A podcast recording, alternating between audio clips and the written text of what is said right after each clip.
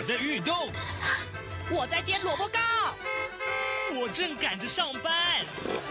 哦，我要赶着去上课啦！这个时候，我们都在听夏志平制作主持的《早安台湾》。早安台湾带给你最热门的时事访谈，最感动的人物专访，最直接的民意表达。对，让我们一起收听《早安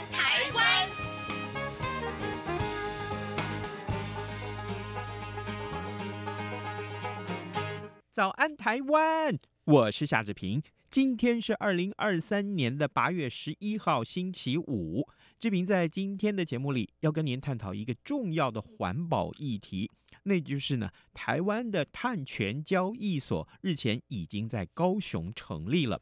为什么我们要特别重视碳权的排放呢？马上就请您收听今天的访谈单元。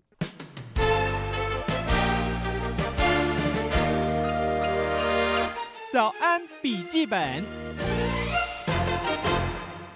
这里是中央广播电台台湾之音，您所收听的节目是《早安台湾》，我是夏志平。各位听众啊，今天我们来关注这个话题啊。台湾的碳权交易所已经在呃日前正式挂牌成立了。什么是碳权交易所呢？哪些个产业啊需要交易碳权？那么不交易的话又会怎么样呢？有什么样的后果呀？啊、呃，这个时候我们要为为您连线台湾气候行动网络研究中心的总监赵家伟，我们请赵总监。带您来了解什么是碳权交易啊，总监早安，主持人早安，各位听众朋友早安，谢谢谢谢总监一早接受我们的访问，我想先请总监来为我们的听众解说啊，什么是碳权交易啊？那碳呃它的价格怎么去计算呢？好，那首先的话，我们要谈到的呃碳权交易所之前的话，我们其实要分三个事情来解释。第一个的话就是什么叫做碳权，但是我要强调说，呃，其实碳权的话，我们大家看到这个名字的时候，可能就以为是一个排放碳的权利。我们可以甚至有看到有些部会也是用这个，呃，在新闻上面也是用这样子的方式去解释。但是我要讲，我要跟各位听众朋友强调的事情是，其实排碳它并不是一个权利。它排碳的话，它就是排放一个，它我们排放一个污染物，它其实是要取得所谓的排放的许可。所以今天我们谈的这个碳权来讲的话，它其实是一个，呃，我们认为说它的中文来讲的话，会导致有些混淆啊。它其实是，呃，你要去购买出，你必须要有去取得一个排放碳的许可，而不是一个，呃，碳，而不是你一个呃现在既有的一个排放碳的权利。所以这边的话，我们是要跟大家强调强调部分。那我们就要来跟大家说明说，那为什么这个事情是可以交易呢？其实这边来讲的话，我们谈就是说的这个为什么会有这个交易来源，就是说，呃，假设是一家厂商，他一年原本是排放一千万吨的排放排放量，呃，但是他他今天他努力减的时候，他可能只能减到呃九百万吨左右的排放量，而另外一家厂商，他可以从呃呃他可以从那个呃七百万吨的排放量，然后他可以一路减，可能减到。呃，四百万万吨的排放量，嗯，所以这时候他可能可以跟呃那家呃多减了呃减三百万吨的那家厂商多去购买，说，哎，那这三百万吨的厂商来讲的话，他减了啊，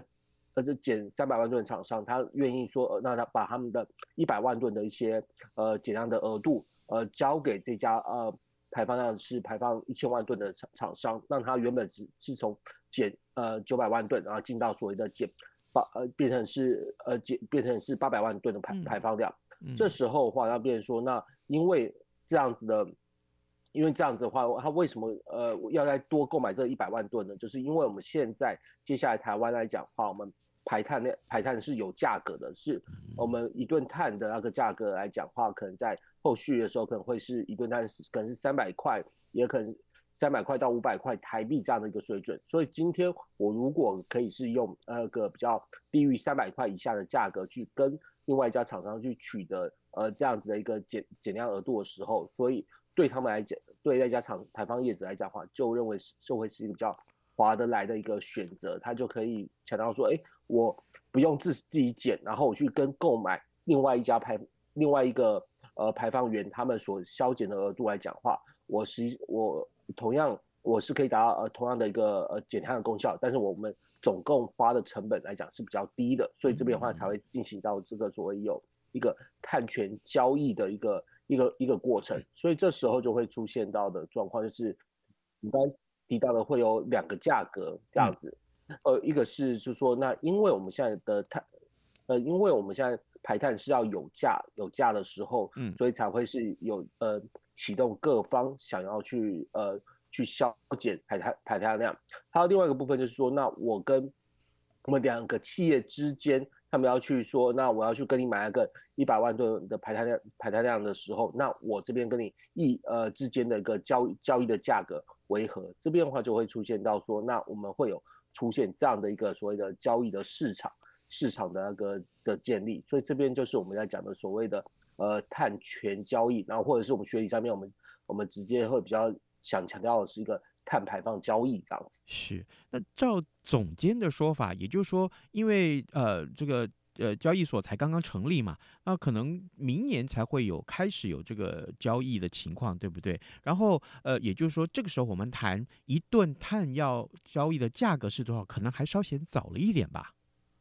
呃，应该是说我们在台湾的特台湾的条件来讲的话，我们谈这个议题的时候，我们就要更要去理解说，那我们台湾我们谈碳权交易的时候，我们目前到底可以用的时机跟用的场合为何？因为我们现在台湾来讲的话，我们并没有所谓的一个像是欧洲欧洲来讲的话，有个欧洲或者是韩国来讲的话，是有所谓的全面性的碳排放交易的市场。那么就是像欧洲来讲的话，他们就是针对他们大概。排放源比较大的这些呃电厂啊，或者这些钢铁业啊，还有呃水泥业啊这些工业部门，然后他们接下来甚至还延伸到了建筑部门跟呃运输部门，他们都会把它纳纳进去到一个叫做呃碳总量管制以及是交易的市场，所以他们针对那些部分都排设定了排放上限，然后去进行去可以呃让他们之间的话可以用这个排放交易的制度。达到这样的减量，而台湾这边的话，我们目前大概能够去运作跟运用的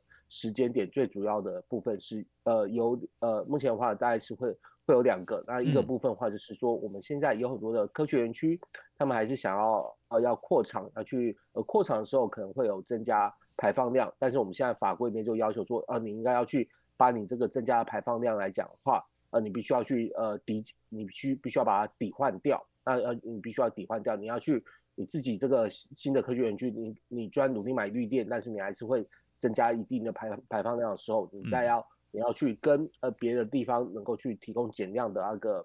的的减量的行为，然后去购买这样的减量额度，然后去把那个排放量抵掉。这边的话就是一个台湾这边的一个碳权市场的一个形成。是。啊，再的话也再的话也就是我刚才提到的说，那因为我们接下来要科碳费了，啊，你这个碳费的部分的话，就是说那可能可以。就呃，在购购买所谓的国内跟国外的碳权，可能还可以让你去呃折抵你能够去呃要去缴交的那个缴交碳费的那个排排放量。嗯，那在这边的话，其实在这个议题上面，我要跟各位听众朋友提醒的事情就是，呃，我们台湾的碳权交易所的目前能够涵盖的，应该说它能够涵盖的功能是有限的。嗯，而这样的有限来讲的话，对我来讲。对我们，我们呃关心这个气候政政策，关心这个减碳政策的来讲话，我们认为说这个有限反而是一件好事。而不是一这个，而不是一件坏事。那等一下会再跟大家做说明。是，各位听众，今天早上志平为您连线访问的是台湾气候行动网络研究中心的总监赵家伟。我们请赵总监呢在节目中先为大家解说啊，什么是碳权，什么是碳权交易，那碳的价格要如何去计价？当然了，很重要的是我们导正了一个观念了，应该是要去取得排放碳的一个许可。这对于企业来来说是一份必须要善尽的社会责任，也是对这个地球啊有好处的一个很重要的行动。呃，总监，所以您刚刚提到了，呃，大概像科学园区啊，像钢铁业啊，甚至于呃，在国外就建筑业也延伸到了可能必要要纳入这个计算碳排量的这个呃范围之内。那在台湾呢，会不会有些这样子的企业，其实它的竞争力不强？那反而要购买碳权啊，就是碳排放这量的时候，对他来讲变成一个负担，他就可能会丧失竞争力，这是我的一个问题。另外一个就是，那假定我们不不去买这些呃所谓的碳排放权的话，那后果会严重到什么程度？OK。好的，那在这边的话，我们要强调的事情是，呃，我们不论那个竞争，呃，我们必须必须要理解到的事情，就是我们现在面临到呃这个所谓的气候紧急时代，我们来看到这个气候变迁时代的话，那个我们排排碳这件事情已经不能够是免费了。排碳这件事情来讲的话，嗯、对企业来讲，它本来就是应该要记录它的呃的成本成本之一，只不过这个成本的那个高低，这个话这个事情就有很大的很大的影响了，因为我们现在。举例来讲，现在很多科学家们都一起分析指出来，就是说，呃，排一吨碳所造成的对全球所造成的的损害影响来讲的话，大概是是可能是超过台币大概四千五百块以上这样的一个这样的一个水准。但是我们如果一开始我们呃排一吨碳，我们就跟企业收到四千五百块的话，可能企业会一下子从零到四千五百块，这个事情是没有办法接受的。然后所以在这边我们就会。说，那我们就是以渐进的方式，就是说，那我们像以呃三百块或者五百块开始起征，然后我们再可能以呃十年的时候，十年为一个呃目标，然后让它能够尽可能的增加到，就是我们刚才提到的所谓的，甚至像四千五百块、五千五千块这样的一个水准，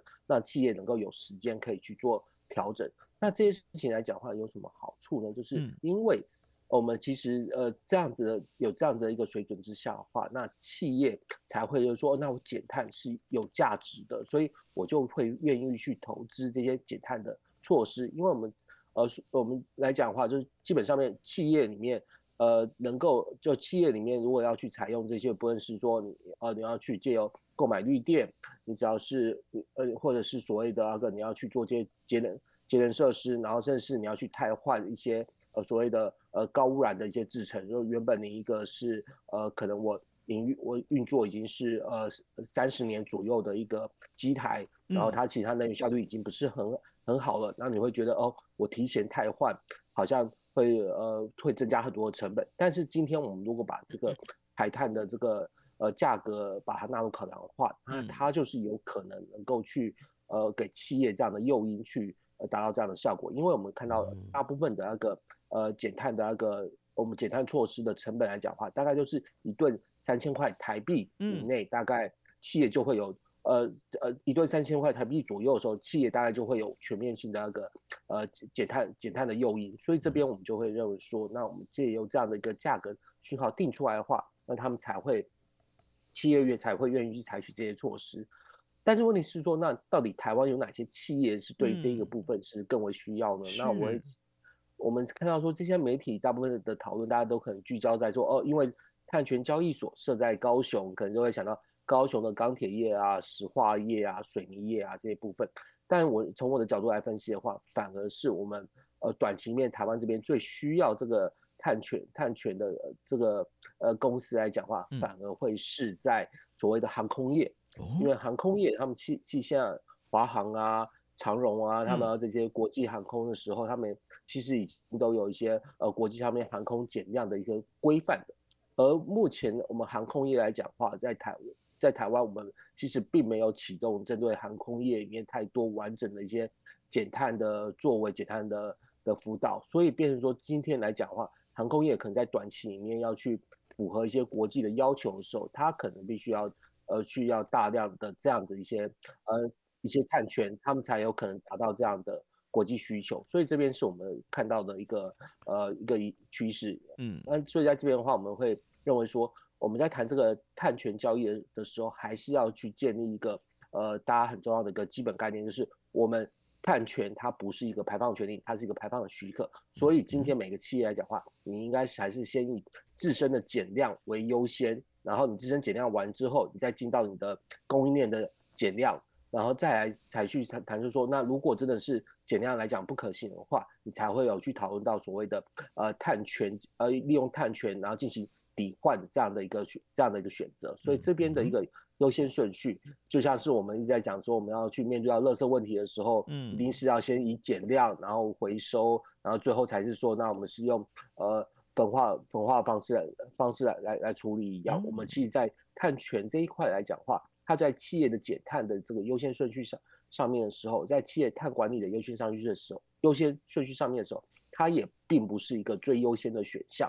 我觉得这边话是要跟听众朋友沟通的一个基本概念。嗯，好的。可是呃，总监啊，那提到交易这件事情，其实我我我一直在想说，那有了这个交易所。那怎么去买？然后跟谁买？怎么去卖？这个交易的状况，就像我们。呃，消费者一般我们去这个呃网购也好，或者去实体店面买东西也好，总有一个消消费的模式嘛，对不对？那这个企业啊，到了这个碳权交易所去买这个碳排放权的时候，它是怎么进行交易的啊？啊，这个 Okay. 当然呃呃，交易所它在高雄成立喽啊，它中理哪些个业务？呃，还有我对于其中有一个名词我不是很了解，什么叫做碳咨询？很有意思诶。对，好的，那我们现在分，现在谈说，当这个碳权交易所在高雄它成立之后，它可能会有的一个业务是什么？嗯、那我们这边来看到说，那呃，不论是碳权交易所的的官方网站，或者是它的新闻稿上面的话，我们大概都可以观察到说，它把他们的这个交易的来源，我们等于说这个交易的部分的话，会有分成是说，那一个是我的呃碳权是来呃来自于国内，还是是？嗯我的碳权是来自于国国外，那我们先来讲说国内的部分好了。嗯，国内的部分来讲的话，我们过往的一些做法，就例如是说，像你现在其实，在新竹新竹呃县的朋友，如果你去你有个老旧的机车，你把它替换成电动机车的话，其实你是你这个部分你是可以在额外去取得一个一千五到两千块左右的这个补助。嗯，而这一千五到两千块左右补助的来源来讲的话，其实就是是由科学园区去。呃，跟你呃，跟你购买呃，跟你购买的碳权，跟你购买的一个碳权，因为他们认为说，我用电动机车去取代，环保署就认定说，我用电动机车去取代，呃，这个呃，去取代这个呃老老旧的燃油机车的时候，我可能可以减减下二点三吨的碳，啊，所以来讲的话，那所以科学园区管理局就去呃跟呃环呃就是等于说是跟呃环保署去洽谈说，他一口气批批发买了十万台的电动机车，可以汰换，汰换之下可能可以取得的取得的的减碳额减碳额度，然后他这样子的话，他一呃他一台的汰换汰换的时候，他就是在额外补助大概一千五到两千块左右的一个一个水准，然后这样子的话，他们就等于说这样之间就有一个我们讲的所谓的一个交易的行为出现，但是我们就发现到，哎，这样的交易行为来讲的话，在比较像是。一比较像是批发，而不是一个个人，呃，只能说不是比较不是个人自由式的这自由式的这种交易。对那我们可不可以预期说，那接下来碳权交易所所在国内碳权上面的时候，大概也会是采用采用这样子一个这样的一个一个形式，只不过它会是在那国内这边的话，有一些抵换这些我们可以取得取得碳权的这些我们称为所谓可以呃的抵换专案来讲的话，它可以。它的资讯会更为更为透明，然后它可能它的你要询价的过程中的话，就不会是个别跟每个案子去询，可能就会有一个比较透明的一个呃一个呃价格制度，价价格制度里面可以去做做协商。所以这边的话，我们可以看到的会是这样的，我可以预期说它会是用这样的制度去去运作。是。而另外一部分的是还有国外的国外国外部分，我觉得对，我们要强调国外部分的话，呃，这事情事情来讲，我认为说呃。就是因为有国外碳碳权买卖这个事情的话，我认为说，呃，那这个碳权交易所它很重要的一个责任就是要去管控所谓的，呃，国我们叫做呃国际碳权的这个品质，因为我们已经近期已经看到台湾有出现所谓的国际碳权那个诈骗的事情，就是常常会跟你讲说，哎，我在东南亚有一块雨林，然后这块呃雨林我去申请了怎么样的那个碳权，然后。呃，你要不要投资这一块雨林的保育？然后我就可以接下来我这个呃换换来碳权，我就可以再进进来国内这个呃进行买卖，然后去卖给说国内这些高排碳的的的企业，让他们去符合有关于一些呃好像供应链的一些一些要求。但现在问题是这样的一个讯息来讲的话，我们在过往呃过往在台湾这边是没有任何的品质管控，所以我们这边就已经出现到很多的这种。呃，所谓的呃诈骗事情已经发生了，甚至这个事情来讲的话，还变成是那个呃，我们看到一些呃呃乡土剧的时候的一个剧剧情的内容，所以我们就就发现说，哎、欸，这个事情好像大家真的很关注，嗯，但是我们我们过往都没有一个品质去把关这件事情，因为我们现在国因为国际上面其实这两两三年来讲的话，就发现到说这种所谓的呃种树减碳这个事情，其实呃它的那个呃它的呃抵换的效果来讲的话是呃目前来讲的话是不如预期的，因为我们要看到说，那你这个最近有很多的森林大火嘛，那你烧掉的话，那你这个你树烧掉的话，你原本想要去呃它带来的这些呃我们叫做呃固碳的效果的碳汇的功能就会大幅度的。呃，消减它就会消失掉，所以这时候这些森林的专案到底它是不是具有永久性的减碳的的功效？嗯，这个部分就已经饱受质疑，而且就会出现到说，哎，你原本你说你要保育的保育的森林，本来就被划在保育区里面，它本来就不能动了，所以这边到底有没有因为你这个投资，他们额外做这个森林保育这个事情的的，我们讲说这个事情的呃额外性，它也是没有办法确认的，所以这边来讲的话，我们。的确需要接下来碳权交易交易所，他们针对这些所谓的呃国外的碳权的部分，嗯，它能够有一个品质把关，然后就至少能够呃接下来上到你这个交易所架上的这些呃境外的这个碳权来讲的话，都能够符定符合一定的品质，这一块才不叫不会避才能够避免所谓的碳诈骗这这些事情。而我们最后刚才主持人特别问到的碳咨询跟教育功能这一项的话，对我们其实会预期说，哎，这个事情。搞不好会是接下来碳权交易所可能在未来甚至一年里面，他最主要会要去谈的事情。那我们当然就是说，那他这个教这个咨询啊，跟教育训练的话，我们看到，那目前他们开始在他们官网上面有开的一些训练班的时候，就包含是说哦一些所谓什么呃碳盘查的一些训练啊，碳综合的一些训练啊。但这些部分的话，其实本来就已经有其他的训练班在开售这样的课程了，所以我们。认为说，那他接下来的碳咨询跟教育训练的话，很重要一一件事情就是，至少是如果呃国内接接下来如果又有人要开始来兜售一些境外碳权的时候，嗯、那我们这个呃这个碳权交易所能够作为一个一一站式的一个平台，能够去呃协助这个国内的企业能够去厘清、去掌握说，哎，那这个事情到底适不适合去去买，然后或者是让国内的企业来讲话，能够去理解到说，那这个所谓的国国外的境外碳权现在也开始有。各式各样不同的一些呃标准，然后一些品质的要求，以及是它使用方式的要求。像举例来讲的话，我们就发现到，在这次呃八月七号呃这个碳权交易所公开的呃那个呃揭牌的时候，我发现到不同部会对于说呃这个碳权到底可以用在什么时刻，讲法有点比较不一样。像有些有谈到说，哎，好像可以用来去说符合所谓供应链的一些呃碳中什么呃符合什么苹果供应链的一些。减碳要求啊，然后又或者是说可以去呃拿来去说，那接下来呃欧盟碳关税呃可能的时候，我们可以去拿来去做做使用。但实际上面这两个事情来讲的话，都是呃国际上面来讲的话，其实是不能够使用碳权达到这样子的目的跟要求的。所以我认为说，我们在目前国内国内很多呃就是国内很多的主管机关。对于说到底什么时候可以使用碳权，企业什么时候可以使用碳权，这个时机都还没有掌握的很完整之下的话，那这个碳权交易所它这扮演的这个咨询跟教育训练的功能来讲的话，它应该是要能够往这一块去训练，呃，去告诉企业，然后甚至告诉企业内部的碳管理的人士，就是说到底我什么时候可以用在这个呃使用碳权，所以我会认为说。这个碳权交易所它扮演的角色，或许不像是大家可能这礼拜看到一些媒体来讲所谓的哦，好像是建构一个很新一个大的新的市场，让大家蓬勃发展。嗯，我反而会会认为说，它首要首要的目的来讲，它至少是要建立秩序，要建立秩序，呃，然后避免避免诈骗这个部分的话，我认为说是。它第一步不是在心力，第一步应该是要先防弊。防弊这个事情来讲的话是非常重要的，因为我们现在已经看到说，国际上面很多的企业因为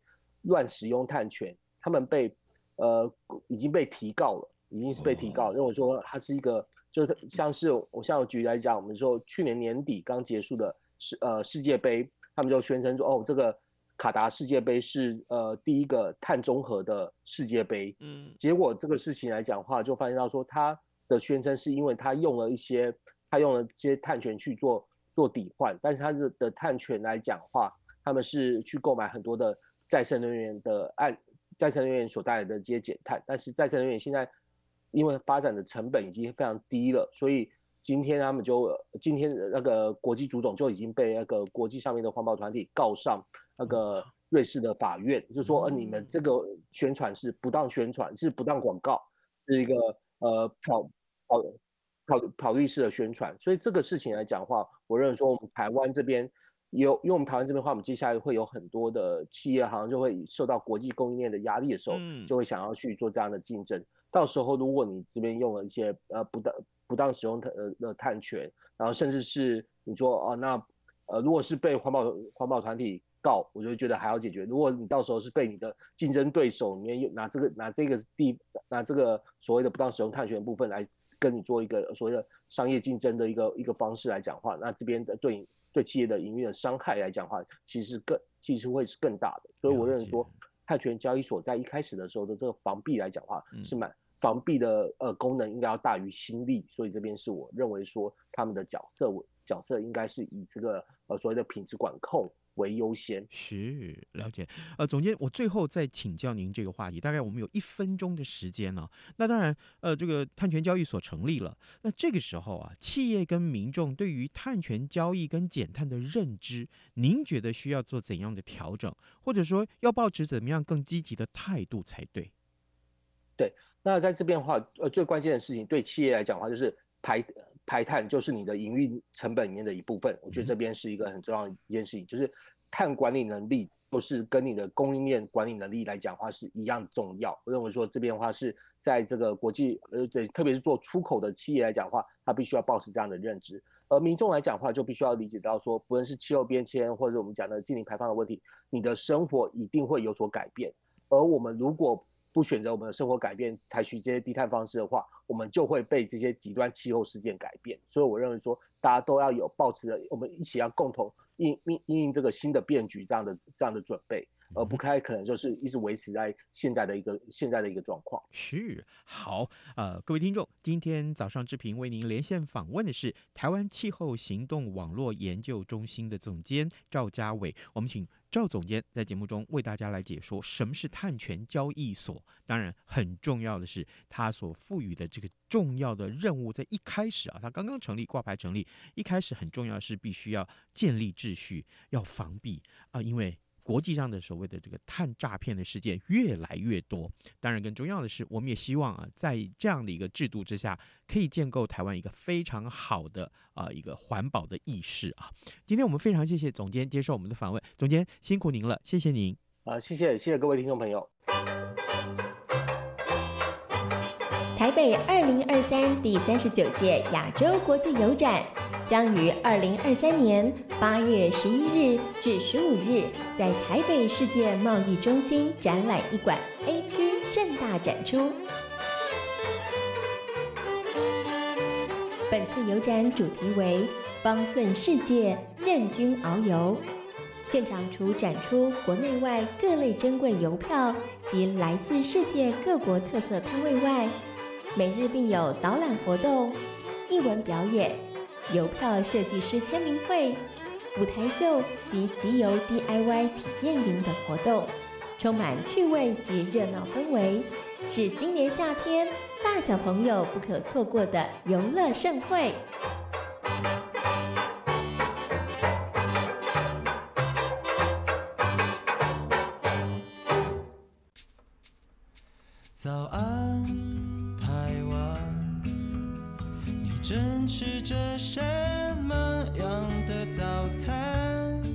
吐司加火腿蛋，咬一口，然后收听中央广播电台。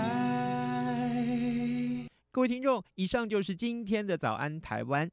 在节目结束之前，志平还是要感谢啊，透过各种平台或方式来收听《早安台湾》的听众朋友们。我们也要特别告诉大家，在各 Podcast 的平台上面都可以收听《早安台湾》了。不管您是在 SoundOn 或者是在 Spotify，我们都可以。收听早安台湾和央广的其他所有的节目，当然，我们也希望您上到早安台湾的脸书粉丝团，帮我们按个赞，也同时欢迎您在央广的官网上面为早安台湾按个赞。今天就谢谢您的收听，预祝您有一个愉快的周末，咱们下周再会喽，拜拜。